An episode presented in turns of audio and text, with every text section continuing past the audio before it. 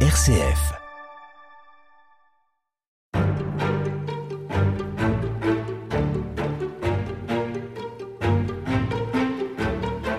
Yves nous avons vu la rapidité du succès que rencontre le scoutisme un peu partout en, Europe, mais même au-delà, notamment euh, sur le continent américain, au sud et au nord du continent.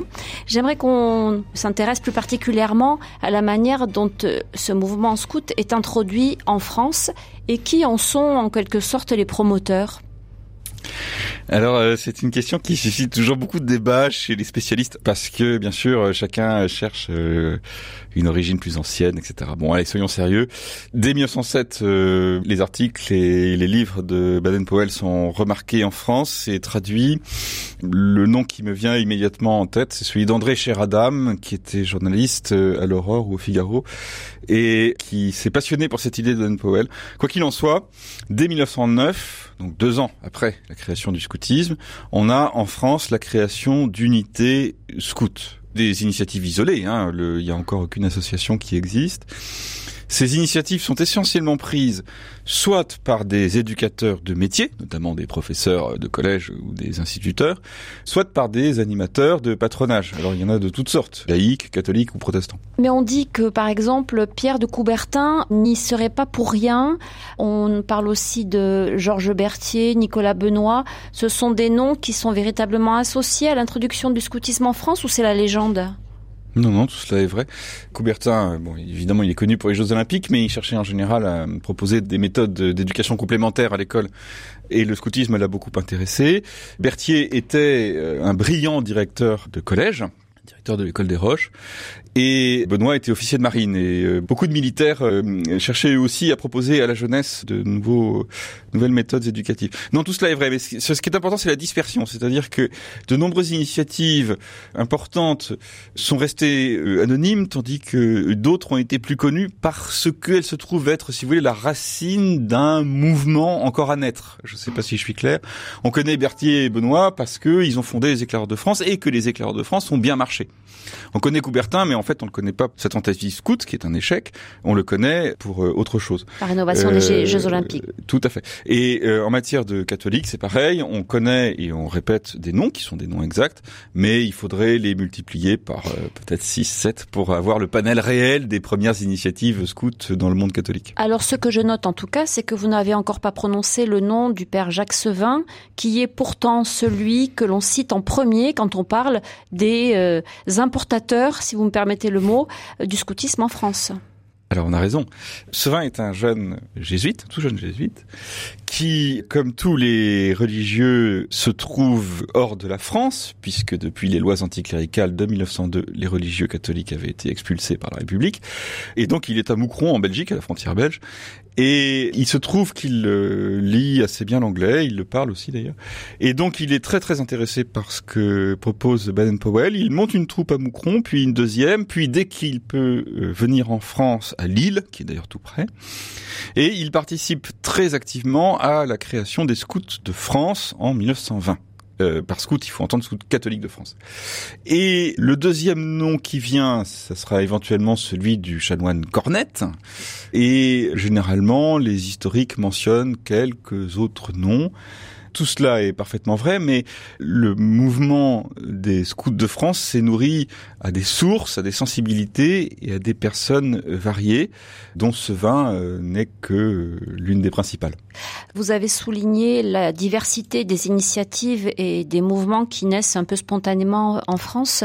Est-ce que ça reste très diversifié ou bien on voit une unité apparaître entre ces mouvements? Baden-Powell, euh, connaissant la diversité religieuse de la Grande-Bretagne et de son empire, hein, tout en étant un univers, disons, chrétien, avait proposé un mouvement unique qui comprendrait des unités qui se détermineraient librement, euh, catholiques, anglicanes, méthodistes, etc.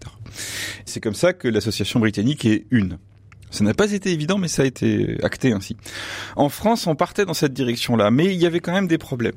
Un des problèmes, c'est que dans une association unique, interconfessionnelle, les jeunes catholiques risquaient de se trouver sous la direction effective de non-chrétiens ou de protestants, ce qui était inadmissible pour l'Église catholique dans sa grande majorité.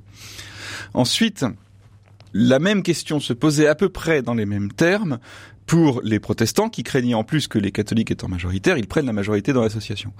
Enfin, chacune des confessions assignées au scoutisme des buts légèrement différents. Ce qui est très compréhensible puisque dès que une confession s'intéresse à une méthode éducative, cela a aussi une visée d'évangélisation. Donc ça change un peu le but. De sorte que on a constitué plusieurs associations, une par confession, Scout de France pour les catholiques, les éclaireurs unionistes pour les protestants, les éclaireurs de France tout court pour les jeunes qui n'ont pas de religion, les éclaireurs israélites pour les jeunes juifs et l'équivalent féminin, les guides de France pour les jeunes filles catholiques, ainsi de suite. Ces mouvements sont structurés à peu près semblablement, euh, mais en même temps ils sont étanches les uns aux autres. Voilà, c'est la France.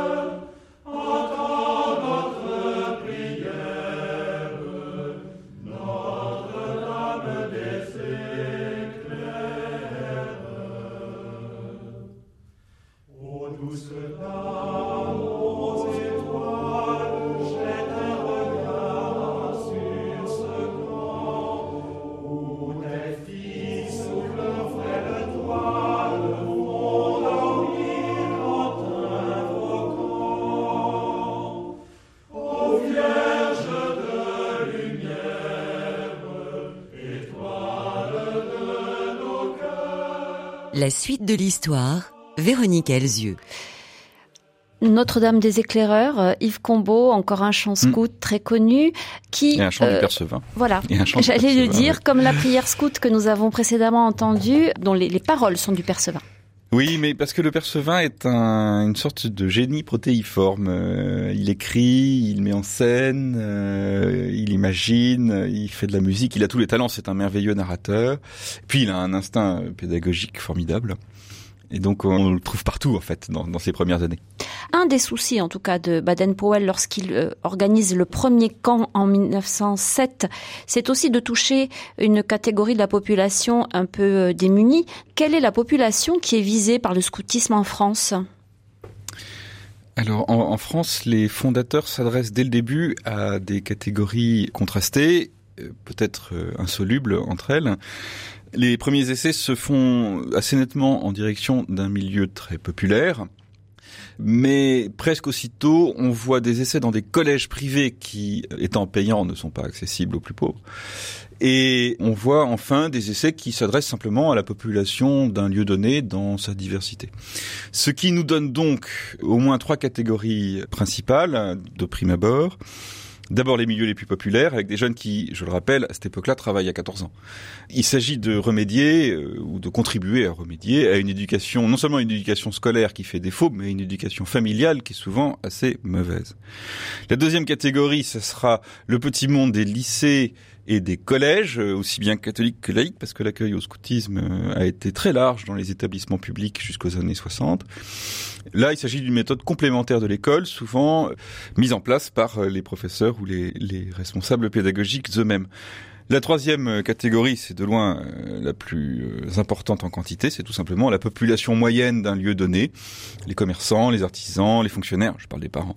Bref, tout ce, ce centre, ce middle class qui fait en général la structure en fait d'une petite ville qui fait toujours la structure d'une paroisse, puisqu'une paroisse vit toujours par cette espèce de bourgeoisie moyenne qui constitue son cœur et sa plus forte pratique. Puis enfin, deux spécificités françaises, hein, deux spécificités uniques. Euh, la première, c'est ce qu'on pourrait appeler la grande bourgeoisie. Et la seconde, c'est le milieu universitaire. Et il n'y a qu'en France que des milieux a priori aussi étrangers au scoutisme ont éprouvé pour le scoutisme un intérêt aussi vif.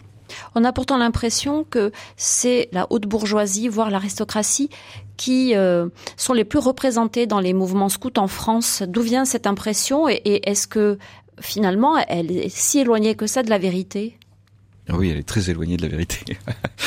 oui, oui c'est un pointage statistique, euh, même dans une ville euh, aisée comme Paris, puisque j'ai des statistiques à peu près fiables pour Paris, montre que ce n'est pas du tout vrai. Simplement, c'est visible. Évidemment, quand votre chef de troupe a un nom à rallonge, vous le voyez. Ce qui est vrai, en revanche, c'est que, contrairement à ce qui s'est passé en Grande-Bretagne, la grande bourgeoisie, et l'aristocratie c'est un grand mot, mais enfin disons les milieux de notabilité ancienne ou de noblesse, ont trouvé dans le scoutisme euh, catholique quelque chose qui répondait à leurs attentes. C'était pas vraiment prévu. C'est lié en partie au fait que le scoutisme catholique est né, au moins pour le, groupe fondateur, le premier Paris, qui est le groupe des Chauvin de Cornette, est né euh, dans une paroisse très aisée du 16e arrondissement. Mais je crois aussi qu'il y a une sorte de rencontre providentielle que j'ai du mal à expliquer, qui fait que l'on voit dans les années 30, 40, 50 encore, des pères de famille qui n'envisageraient pas de sortir de chez eux autrement que gantés, cravatés, chapeautés et avec des guêtres sur leurs chaussures, se mettre en culotte courte pour encadrer le groupe où sont leurs fils et s'en trouver très bien. Je ne sais pas pourquoi, c'est comme ça. La population qui s'adonne au scoutisme en France dès l'origine est diverse. Elle est très diverse. Elle est très diverse et c'est d'ailleurs, je pense, une des, forces du scoutisme qui fait que sa présence numérique reste très importante dans notre pays. Ça a pu conduire à l'intérieur des mouvements à des malentendus. Je ne dis pas à des querelles parce que je n'ai pas détecté de querelles proprement sociologiques à l'intérieur des mouvements, mais à des malentendus. Par exemple, il est frappant de voir comment les responsables d'origine universitaire et scolaire, professeurs, etc., qui sont souvent très nombreux parmi les cadres du mouvement, ce qui semble assez normal puisque souvent sensible à la pédagogie quoi. Oui, voilà, tout à fait, sensible à la pédagogie puis disposé à s'engager euh, de façon associative, ont en général confisqué le discours sur les milieux populaires parce que les milieux populaires parlent peu ou mal. C'est très frappant de voir des universitaires qui sont assurément pas issus d'un milieu populaire se mettre à parler de scoutisme en milieu populaire dès les années 30 à longueur de bulletin. Enfin, moi, j'aimerais bien que les jeunes de milieu populaire aient parlé d'eux-mêmes. On vous retrouve demain, Yves Combeau. Merci. Merci.